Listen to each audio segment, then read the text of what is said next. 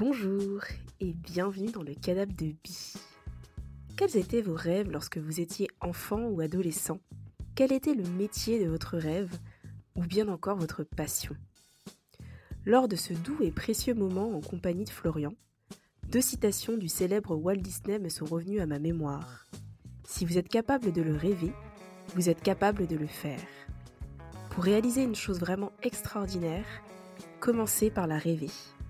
Ces deux phrases décrivent bien les émotions de Florian et à la fois le film qu'il a choisi. Installez-vous confortablement, faites comme chez vous et bonne écoute.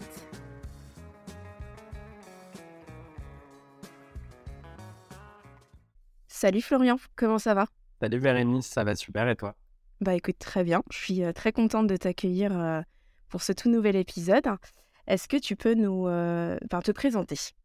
Alors bah, moi je m'appelle Florian, j'ai 28 ans, je suis originaire de Nouvelle-Calédonie, je suis en France depuis 13 ans maintenant et Ok. je travaille dans le marketing digital pour le groupe TSF qui fait de la location de matériel audiovisuel euh, pour euh, tout ce qui est euh, tournage euh, en France. Donc on, on peut bosser sur euh, bah, du long métrage, de la série, du court métrage et autres. Donc voilà, je fais ça depuis un an maintenant. Ok. Et puis, euh, ouais, je suis très fan de tout ce qui est cinéma, évidemment, vu que je bosse dedans. Et puis, bah, aussi de comédie musicale, parce que euh, j'anime un podcast euh, qui s'appelle Musical Avenue, le podcast. Donc, on traite de la comédie musicale sur toutes ses formes. Ça peut aller de Starmania à Cindy Cendrillon 2002 ou des trucs un peu plus obscurs. Donc, voilà, on essaye d'a- d'avoir un spectre assez large sur la comédie musicale. Super. Euh, donc du coup, est-ce que tu peux nous parler du film ou de la série qui a eu un impact dans ta vie? Ouais, bah, en fait, euh, évidemment, enfin, étant fan de comédie musicale, je pouvais ne pas ne pas parler de comédie musicale. Du coup, j'ai choisi La La Land de Damien Chazelle. euh, qui est un film qui m'a énormément marqué à l'époque et qui m'accompagne encore aujourd'hui. Et euh, donc voilà, j'ai, choisi ce film-là euh, parce que j'avais envie de le partager avec tes auditeurs et avec toi. Du coup, euh, je suis totalement chaud pour en parler. Ouais, quand tu m'as parlé de ce film, je l'avais déjà vu moi une première fois. Et c'est vrai qu'en le regardant une seconde fois, j'ai eu... Bah, je pense que ça fait ça avec chaque invité, mais du coup, j'ai eu la sensation que tu étais avec moi. Et ouais, j'ai hâte qu'on puisse, euh, qu'on puisse échanger là-dessus. Euh, du coup, est-ce que tu, tu peux faire un, petit pitch pour les auditeurs et auditrices qui ne l'auraient pas encore vu? Ouais, bien sûr. Bah, en fait, La La Land, c'est l'histoire de deux personnages qui habitent à Los Angeles, donc euh, Mia et Sébastien. Donc Mia, en fait, c'est une, une jeune fille qui essaye de devenir actrice, qui en fait est serveuse dans un café, qui passe pas mal d'auditions, et dans leur rêve, euh, c'est de devenir actrice. Et Sébastien, qui en fait est un fan de jazz et qui aimerait ouvrir son propre club de jazz. Et en fait, ces deux personnages qui n'ont absolument rien en commun vont se rencontrer et vivre une histoire euh, d'amour assez passionnée, justement en essayant de réaliser chacun leur rêve avec euh, tous les obstacles qui, bah, qui vont se présenter à eux et notamment au travers de leur histoire d'amour. Et justement, ça me, ça me fait penser, à- est-ce que tu, euh, tu es déjà allé à Los Angeles? J'aurai mon propre club. On pourra jouer tout ce qu'on voudra, quand on voudra.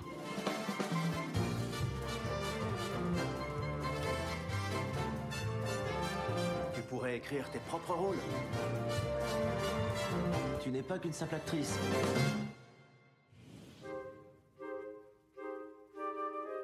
Tu termines quand? Après la tournée, on entre en studio pour faire l'album et on repart en tournée. Il va juste falloir qu'on essaie de se voir quand on se verra. Ce style de musique te plaît?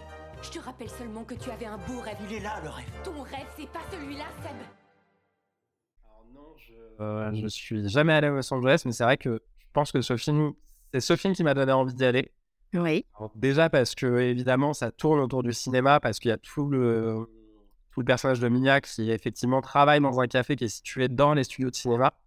Euh, donc, du coup, bah, il y avait un intérêt déjà de vouloir aller à Los Angeles, mais alors là avec ce film, ça m'a donné encore plus envie d'y aller.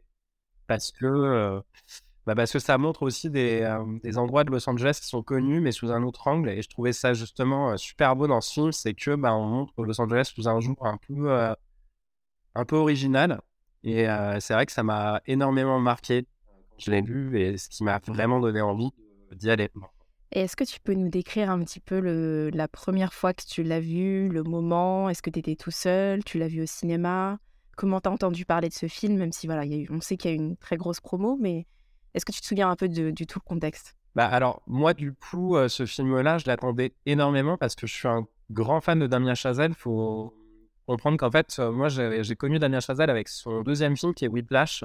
Ouais. Où en fait, parce que du coup, c'est important de recontextualiser euh, un peu euh, mon, mon amour pour Chazelle. C'est que je suis allé le voir euh, Whiplash avec ma meilleure amie à Bordeaux, un cinéma euh, qui était dans une ancienne église.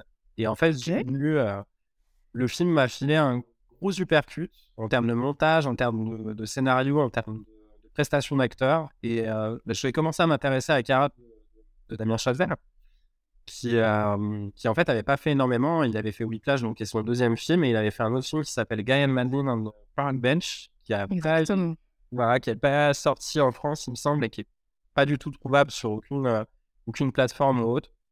Et du coup, donc, bah, quand euh, on a annoncé que Damien Chazelle allait faire une comédie musicale avec donc Emma Stone et Ryan Gosling, je me suis énormément intéressé au projet, donc j'ai suivi un peu les étapes de production. C'était vraiment un des films que j'attendais. Et donc, du coup, j'avais une petite appréhension parce que je me dis, je me suis tellement investi euh, et j'attends tellement ce film que j'ai peur d'être déçu. Donc j'y suis allé tout seul, j'étais à une avant-première parce qu'à l'époque, du coup, il venait de sortir aux États-Unis. Il y avait un petit délai entre la date de sortie en France et celle aux États-Unis. Donc du coup, j'ai évité de me faire spoiler parce que je voulais pas, je voulais vraiment découvrir le film euh, sans me faire spoiler. Et j'y suis allé tout seul pendant une avant-première en janvier. Et euh, bah, je, me suis retrouvé tout seul dans la salle et vraiment, je me suis pris une claque encore plus grosse que Whiplash parce que euh, bah, je trouvais que tout était beau dans ce film, que ce soit euh, les décors, que ce soit la lumière, que ce soit le scénario.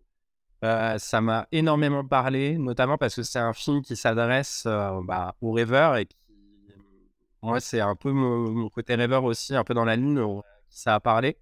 Ah oui, ça aussi. voilà, ah ouais, un complètement. gros truc où ça. Pendant tout le film, c'est Damien Chazelle qui dit je, je vous comprends, je sais ce que c'est que d'être un rêveur.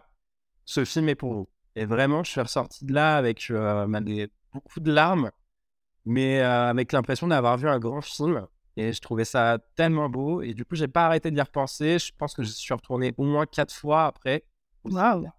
Ouais, ouais, non. euh, J'avais envie en fait de le revoir parce que je me suis dit peut-être que j'ai été tellement, tellement submergé par les émotions la première fois. Je sais pas, peut-être qu'en le revoyant une deuxième fois, j'aurais peut-être moins ce truc. Et non, j'ai toujours les mêmes émotions. J'ai toujours, euh, enfin, je pleure toujours à la fin. Ouais. Euh, pendant plein de séquences du film, je trouvais ça hyper maîtrisé. Et euh, évidemment, en tant que grand fan de comédie musicale, l'hommage est d'autant plus beau quand on a les références. Exactement. Vraiment, euh, très très grand film pour, pour moi. Ok. Est-ce que tu savais que, en fait, pour la petite histoire, apparemment, c'est devait être Whiplash? Euh, Enfin, ça devait être La La Land qui devait sortir avant Whiplash. Et en fait, les producteurs n'ont pas voulu, faute de. Alors, c'est pas forcément de moyens, mais en tout cas, peut-être de crédibilité. Et euh, donc, du coup, c'est Whiplash qui a été sorti avant La La Land, en fait. Ouais, je, je savais pas. Je connaissais Ouais. l'histoire du casting, comme quoi c'était euh, pas Emma Stone et Ryan Gosling qui devaient jouer les rôles principaux. De base, c'était euh, Miles Taylor, donc euh, l'acteur de Whiplash, qui Ok. devait jouer le rôle tenu par Ryan Gosling, et Emma Watson, euh, qui devait jouer le rôle d'Emma Stone, qui a préféré aller euh, faire La Belle et la Bête pour Disney au final. Mais C'est autre chose. voilà, mais je suis très content euh, de la tournure des événements parce que du coup, c'est vrai que pour moi, la- le casting joue énormément euh, dans la beauté du film parce que bah, c'est des comédiens qui n'ont pas forcément le, un background de comédie musicale. Alors, Emma Stone avait joué euh, à Broadway, euh, dans Cabaret notamment, mais euh, Ryan Gosling, vraiment rien du tout. Et je trouve que c'est ce qui fait, euh, ce qui rend le film un peu, euh, un peu atypique. C'est pas des gens qui ont une formation de comédie musicale et pourtant, bah, dans leurs interprétations, autant euh, chanter que danser, il y a ce petit côté un peu, euh, un peu maladroit qui fonctionne bien. Ouais, c'est ce qui, c'est ce qui donne la, la beauté du film, je trouve, euh, même dans les chorégraphies et complètement. Et du coup, est-ce que tu peux nous parler un peu plus des émotions que ça a provoqué euh, chez toi? Bah, du coup, ce que je disais tout à l'heure, en fait, en tant que fan de comédie musicale, moi, je, je pense première émotion, ça a déjà été sur la scène d'ouverture, euh, où je... Alors, je suis un grand fan de cinéma aussi, notamment de la technique, et où, en fait, j'ai eu euh, une grosse claque devant cette scène d'ouverture, parce que je trouve qu'elle donne le ton du film. C'est-à-dire que c'est très coloré, c'est très beau, euh, c'est hyper chorégraphié, et vraiment, j'ai eu les larmes aux yeux tellement je me suis, euh, je me suis dit, c'est possible de faire ça au cinéma. Surtout quand on voit toute la technique derrière, euh, pour, euh, pour contextualiser un peu, en fait, la scène d'ouverture se passe sur une autoroute pendant un, un bouchon à Los Angeles, et euh, bah, tous les gens qui sont dans le bouchon sortent de la voiture et commencent à danser et à chanter. Et en fait, il faut savoir que Damien Chazelle avait bloqué euh, toute une partie de l'autoroute à Los Angeles pour tourner. C'est-à-dire qu'en fait, ils ont tout préparé dans des parkings. Donc, ils filmaient un iPhone euh, pour voir le rendu de la Corée. Et qu'en fait, ils avaient très peu de temps. Je crois qu'ils avaient 2-3 heures pour tourner. Pour éviter justement de bloquer trop la circulation le jour du tournage. Et ouais, donc déjà, gros supercul. Donc, je me suis dit, la scène d'ouverture met tellement la barre haute qu'il y a vraiment une espèce de une espèce de sensation où tu te dis, si jamais ça fonctionne pas sur tout le film, le film va être très nul. Et au final, je trouve qu'il arrive justement à maintenir cet équilibre où il y a, euh, il y a toujours cet effet waouh à l'image. Moi, je me suis surpris en fait à presque dire waouh dans la salle de cinéma tellement. Bah, en fait, il y a de la magie qui découle de ce film. C'est-à-dire qu'en fait, il y a des scènes où je peux comprendre le, le, point de vue de certains gens, de personnes de dire bah oui, mais la comédie musicale, ils se mettent à chanter sans aucune raison. Alors, oui, c'est vrai. Mais d'un côté, je trouve qu'en fait, là, il y a quand même très peu de chansons. Je crois qu'il n'y en a que six dans tout le film. Sur deux heures de film, c'est pas énorme comparé à d'autres. Et je sais pas, je trouve que les, chansons fonctionnent hyper bien. Euh, je trouve qu'en fait, c'est pas forcé. Euh, et en fait, dans la comédie musicale, il y a un principe qui dit que quand un personnage n'arrive plus à exprimer ses sentiments par la parole, il le chante. Là, c'est vraiment le cas. C'est-à-dire qu'en fait, la chanson sert à d'exutoire au personnage pour exprimer ce qu'il ressent. Ça peut être euh, bah, de l'amour, ça peut être une déception.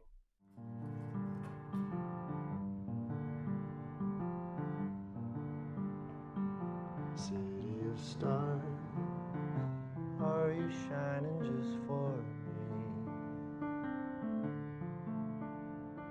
City of stars, there's so much that I can't see. No, I felt it from the first embrace I shared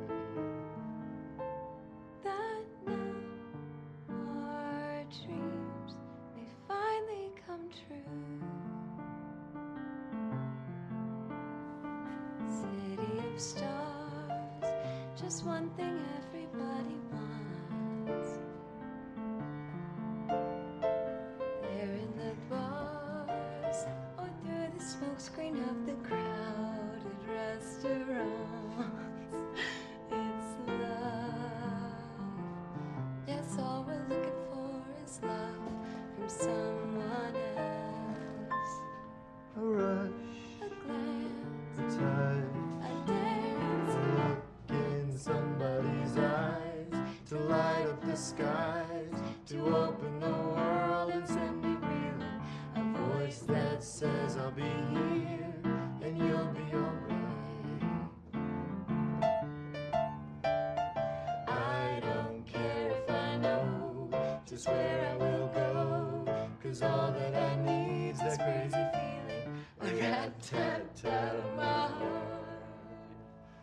Think I want it to stay.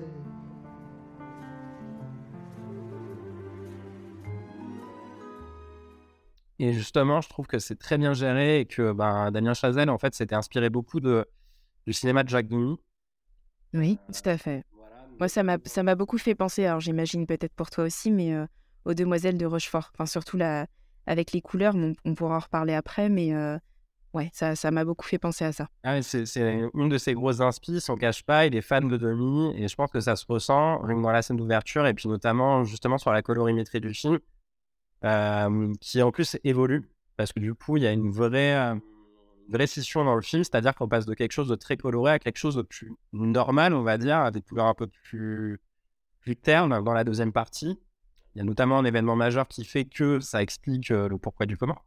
Oui. Justement, c'est non, non, c'est, je trouve qu'il a, il a voulu rendre hommage justement à tout cet âge d'or hollywoodien qui vénère, et notamment, on peut le voir aussi dans son dernier film qui est Babylone.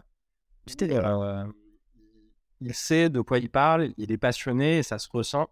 Et où en fait, il, a réussi à remettre la comédie musicale au bout du jour. C'est-à-dire qu'en fait, la comédie musicale, ça faisait un moment qu'elle était un peu, notamment au cinéma, c'était un peu quelque chose de ringard, entre guillemets, euh, qui avait été dépoussiéré au début des années 2000 avec Moulin Rouge. Et là, du coup, je trouve que La La Land est un peu le moulin rouge des années 2010, c'est-à-dire qu'en fait, on, a eu des films musicaux où c'était effectivement pas top. Et là, du coup, Damien Chazelle revient avec une proposition hyper originale à dire Ok, d'accord. Donc là, on a eu des adaptations de comédie musicale, on a eu des films musicaux. Moi, je vais vous donner ma version qui ne ressemble à rien de ce que vous avez vu. Et effectivement, c'est vraiment le cas. C'est, on n'avait jamais vu ça avant au cinéma, ou alors très peu, notamment en termes de, ouais, comme je dis, la colorimétrie, enfin en termes de, mise en scène. Il y a des plans qui sont incroyables. Enfin, je pense encore à la scène d'ouverture qui a un, un plan séquence en fait sur l'air d'autoroute où la caméra ne s'arrête jamais de tourner. Et même la, enfin, certaines scènes de danse où en fait les comédiens enchaînent, enchaînent pendant 2-3 minutes et où la caméra ne s'arrête jamais de tourner. Et encore une fois, c'est sublimé par les interprétations de, des Baston et Ryan Bustin. Ouais, c'est magnifique. Et justement, pour parler euh, de, sur la colorimétrie, je pense que tu as dû remarquer qu'il y avait le film était séquencé du coup en quatre saisons. Et en tout cas, ce que, moi j'ai remarqué, c'est que notamment en hiver, en fait, où on voit Emma Stone qui porte une robe bleue. Et euh, je trouve qu'en tout cas, en termes de symbolique, on, on s'imagine du coup qu'elle est un peu dans la rêverie, elle est à la conquête de, voilà, de, de sa carrière dans le cinéma. Euh, ensuite, on la voit au printemps avec une robe jaune, donc euh, un peu la métaphore de la fleur qui peut éclore. Et quand elle passe notamment des phases de casting où là on est dans des ambiances beaucoup plus froides et qu'elle n'est pas elle-même puisqu'elle doit interpréter un rôle pour pouvoir atteindre son rêve, on voit que les couleurs sont un peu plus grises.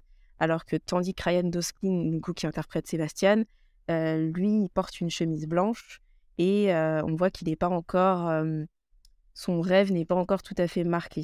Et sans spoiler du coup le film, à la fin, on peut voir qu'il porte un costume noir.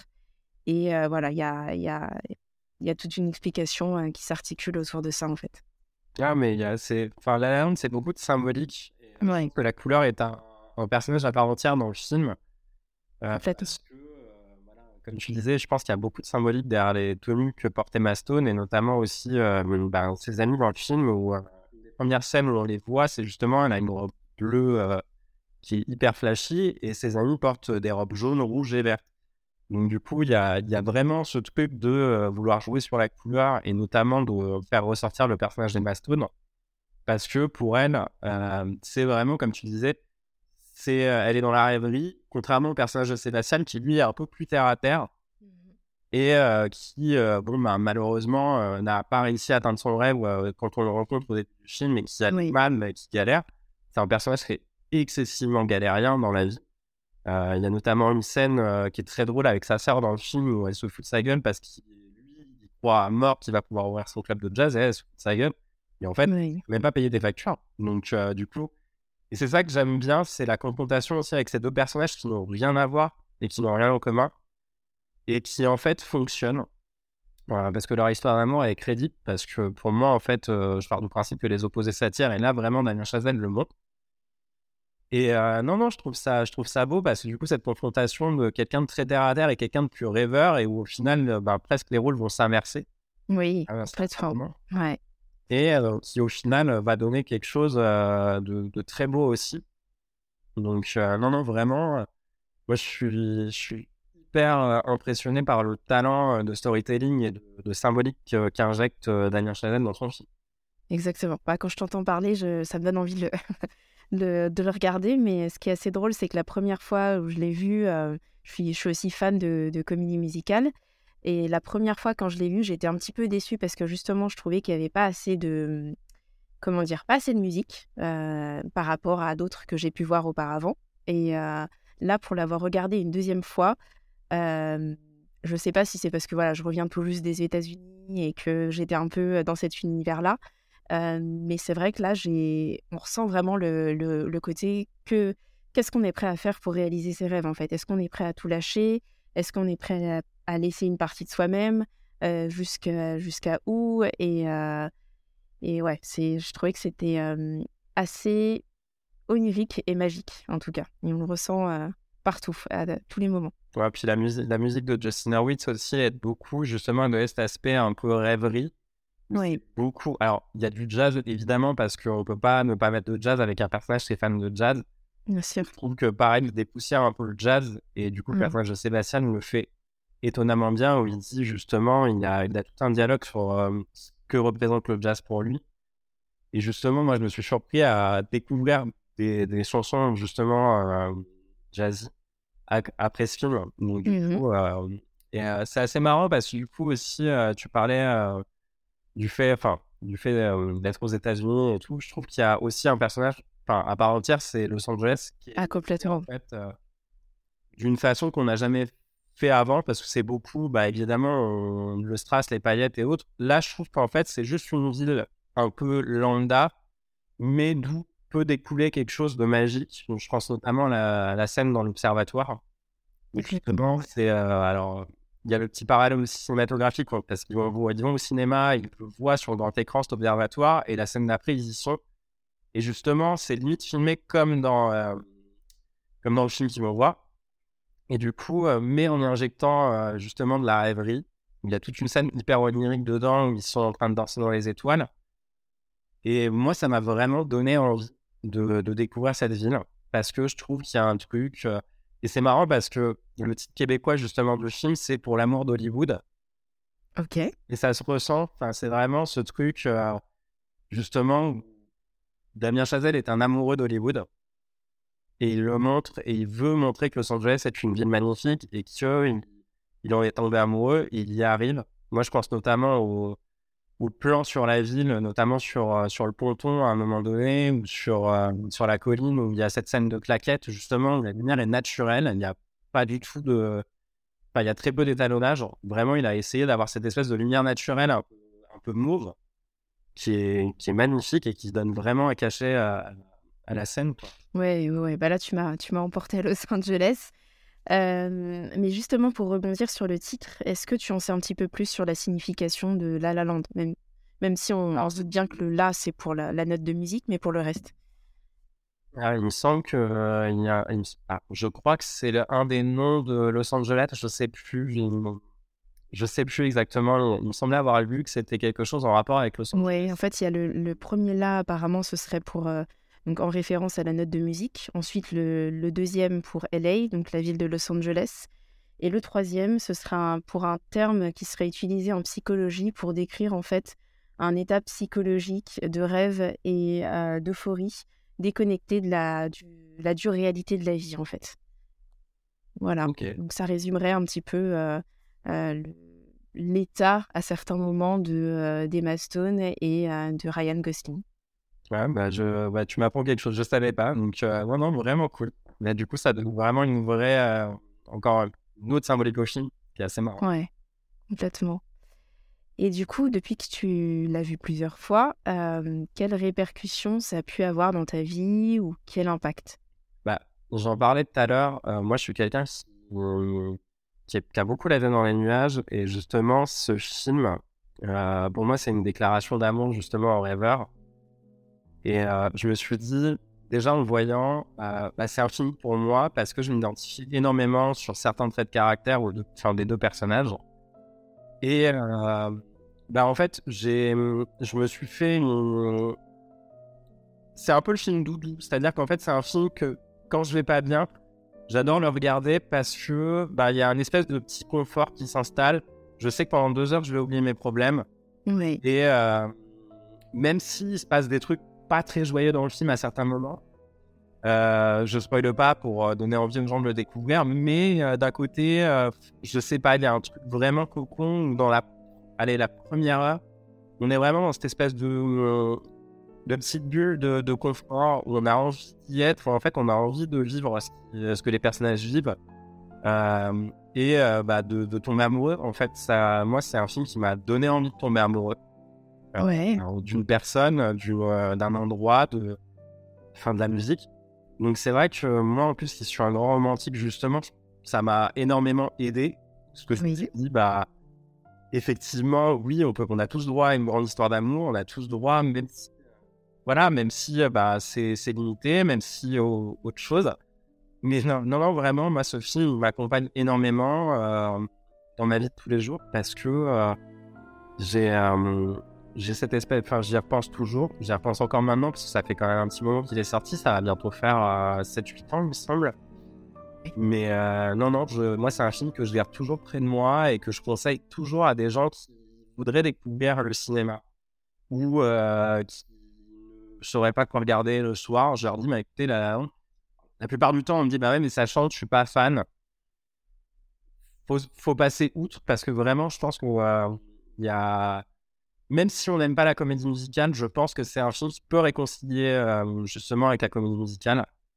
Parce que euh, bah, c'est pas ce que vous avez lu, c'est pas enfin, effectivement ce gros cliché de dire euh, quand un personnage veut dire quelque chose, c'est passe-moi le sel en chantant. Non, c'est vraiment là, ça laisse la place aux émotions. Et non, non, vraiment, je le conseille à toute personne qui voudrait potentiellement mettre un pied dans la comédie musicale. Je trouve que c'est un des films les plus abordables pour commencer. Ouais, je suis d'accord avec toi. Et ce, ce petit effet, comme tu disais, doudou, moi, je l'ai ressenti justement quand, quand je l'ai regardé la deuxième fois et ça m'a encore plus donné envie de, de, retourner à Los Angeles. Et du coup, est-ce que tu peux nous. Est-ce que tu aurais des recommandations donc de films ou de séries autour d'un peu de ce thème Voilà. Alors, bah, du coup, moi, je, suis, bah, je vais encore parler comédie musicale, mais c'est vrai que L'amour étant une grosse partie de La La moi je pourrais recommander Moulin Rouge. Alors pareil, c'est un des films que j'aime énormément. Euh, parce que, bah voilà, parce, bah déjà, c'est un film que j'ai découvert étant très jeune, et je pense que ça a été un peu ma porte d'entrée vers la comédie musicale hors Disney, comme beaucoup de gens. Mais euh, je sais pas, j'ai été pris en fait euh, dans cette espèce de, délire visuel et coloré. qui surtout, bah, ça dépoussière un peu la comédie musicale. C'est hyper hyper rapide en termes de montage, en termes de rythme.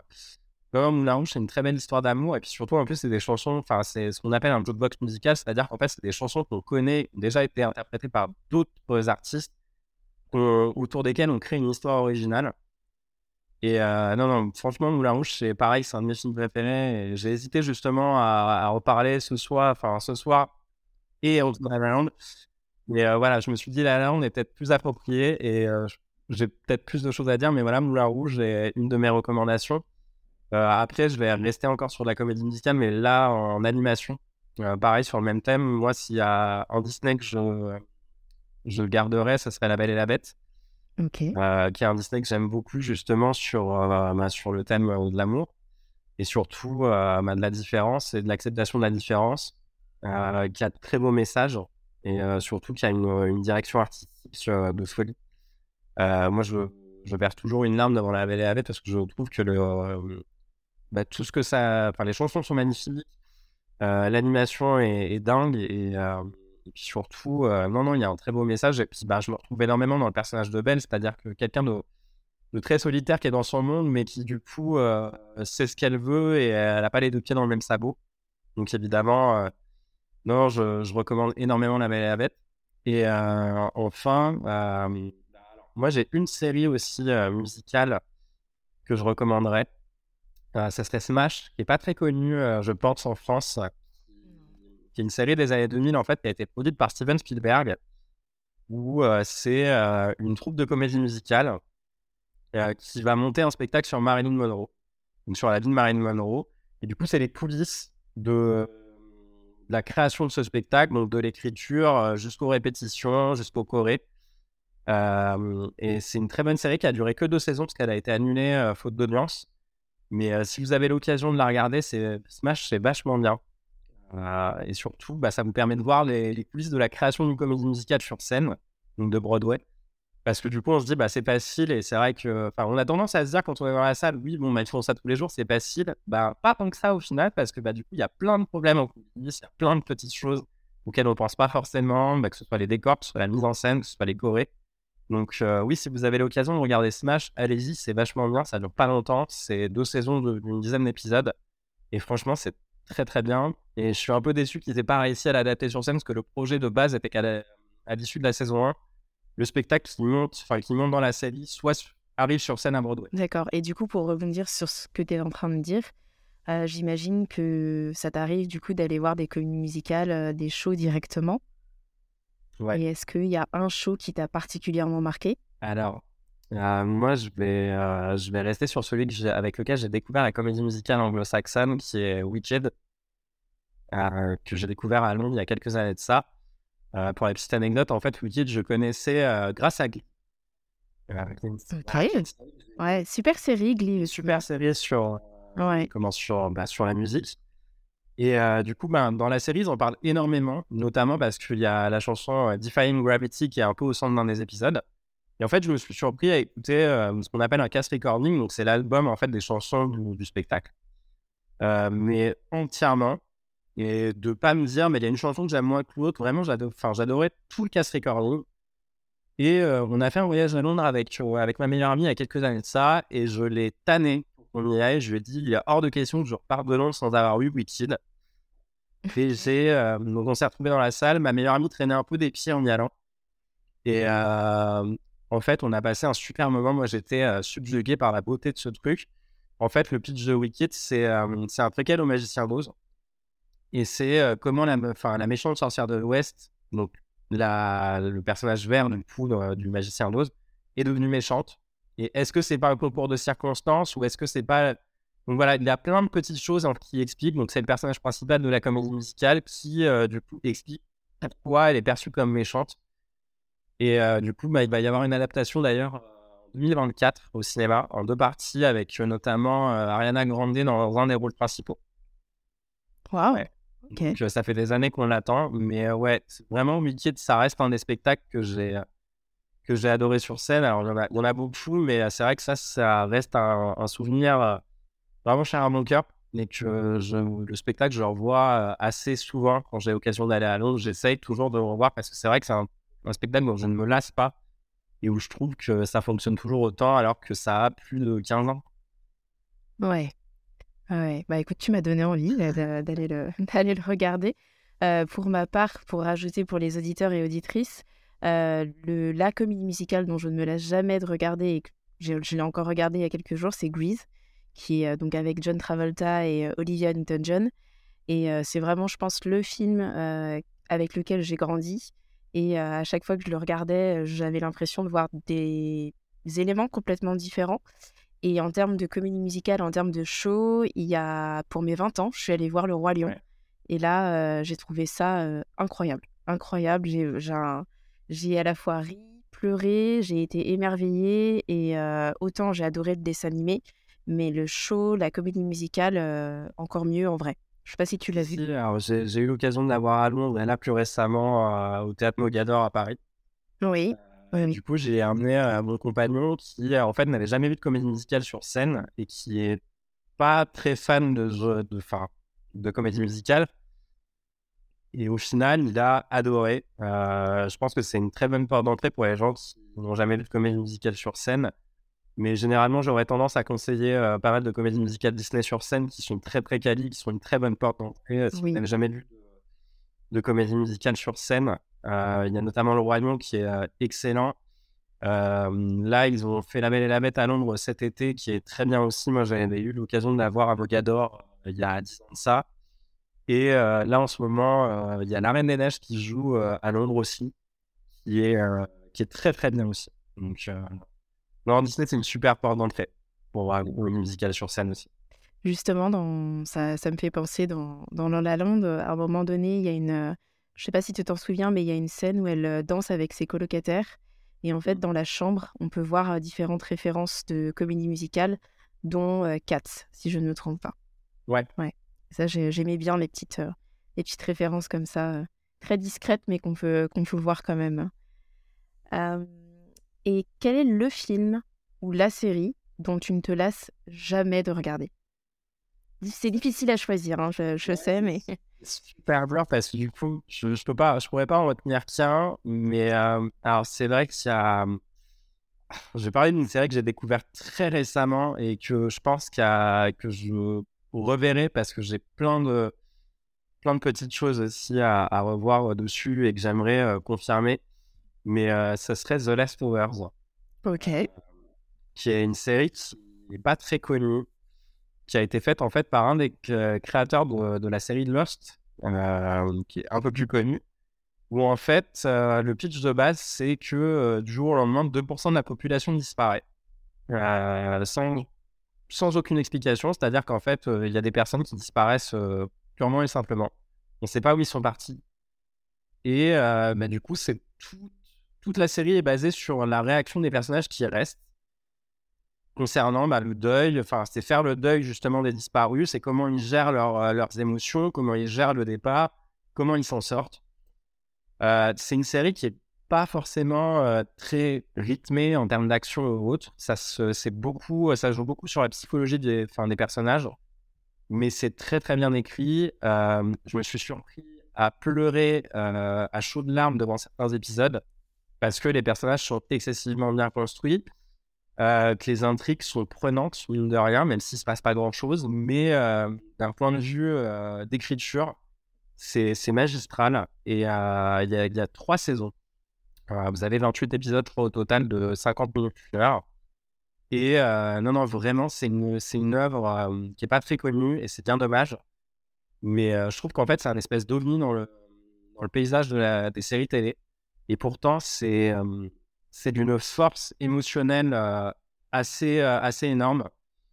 Et c'est vrai que pour le coup, euh, j'ai envie de la revoir. Et je pense que ça va me. C'est une série qui va me hanter en fait dans les émotions que j'ai ressenties, Oui. dans le, dans le bon sens du terme. Mais que oui, je pense que je ne me lasserai pas de regarder. Ok. Et est-ce que tu te souviens de la première fois où tu es allé au cinéma? Alors, ouais, j'ai un, un souvenir euh, assez, assez mémorable parce que du coup, c'était avec euh, ma grand-mère.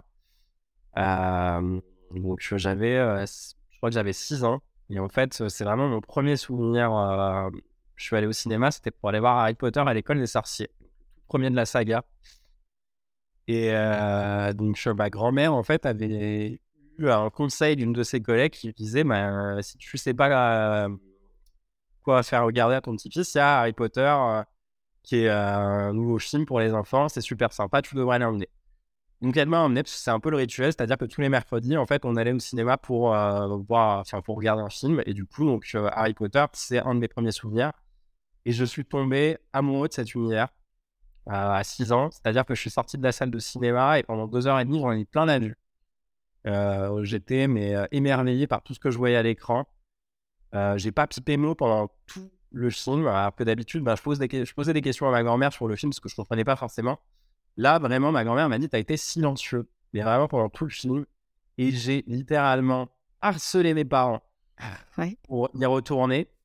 Et quand ma, quand ma grand-mère m'a offert les bouquins, du coup, parce qu'elle avait découvert qu'il y avait des bouquins euh, desquels elle adaptait les films, j'ai, euh, je les ai dévorés euh, du haut de mes 6 ans. donc, je crois qu'il y avait les quatre premiers qui étaient déjà sortis.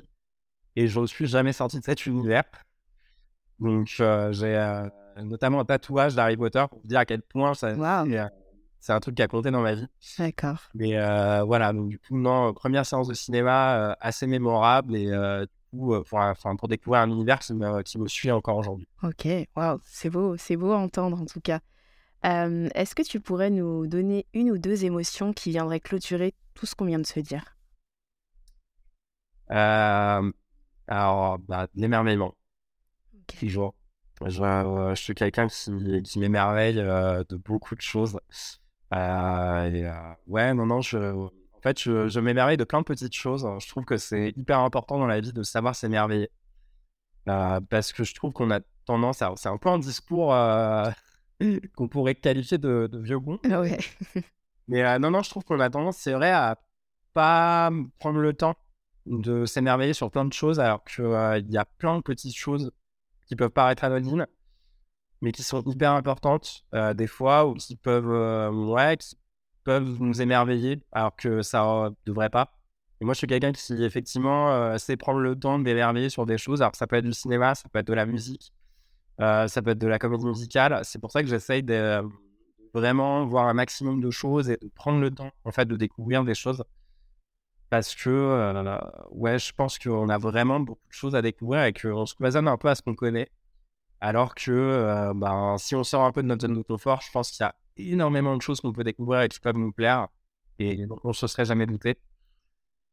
Euh, bah, et puis, la deuxième émotion, moi, je dirais, ouais, allez, la joie. Ok. Je sais pas. Je, je pense que ça va te pair aussi avec, avec ce que j'ai dit avant, mais euh, ouais, je suis quelqu'un qui est ultra positif. Ouais, bah ça, se- ça se sent en tout cas. Merci. Et passionné, j'imagine.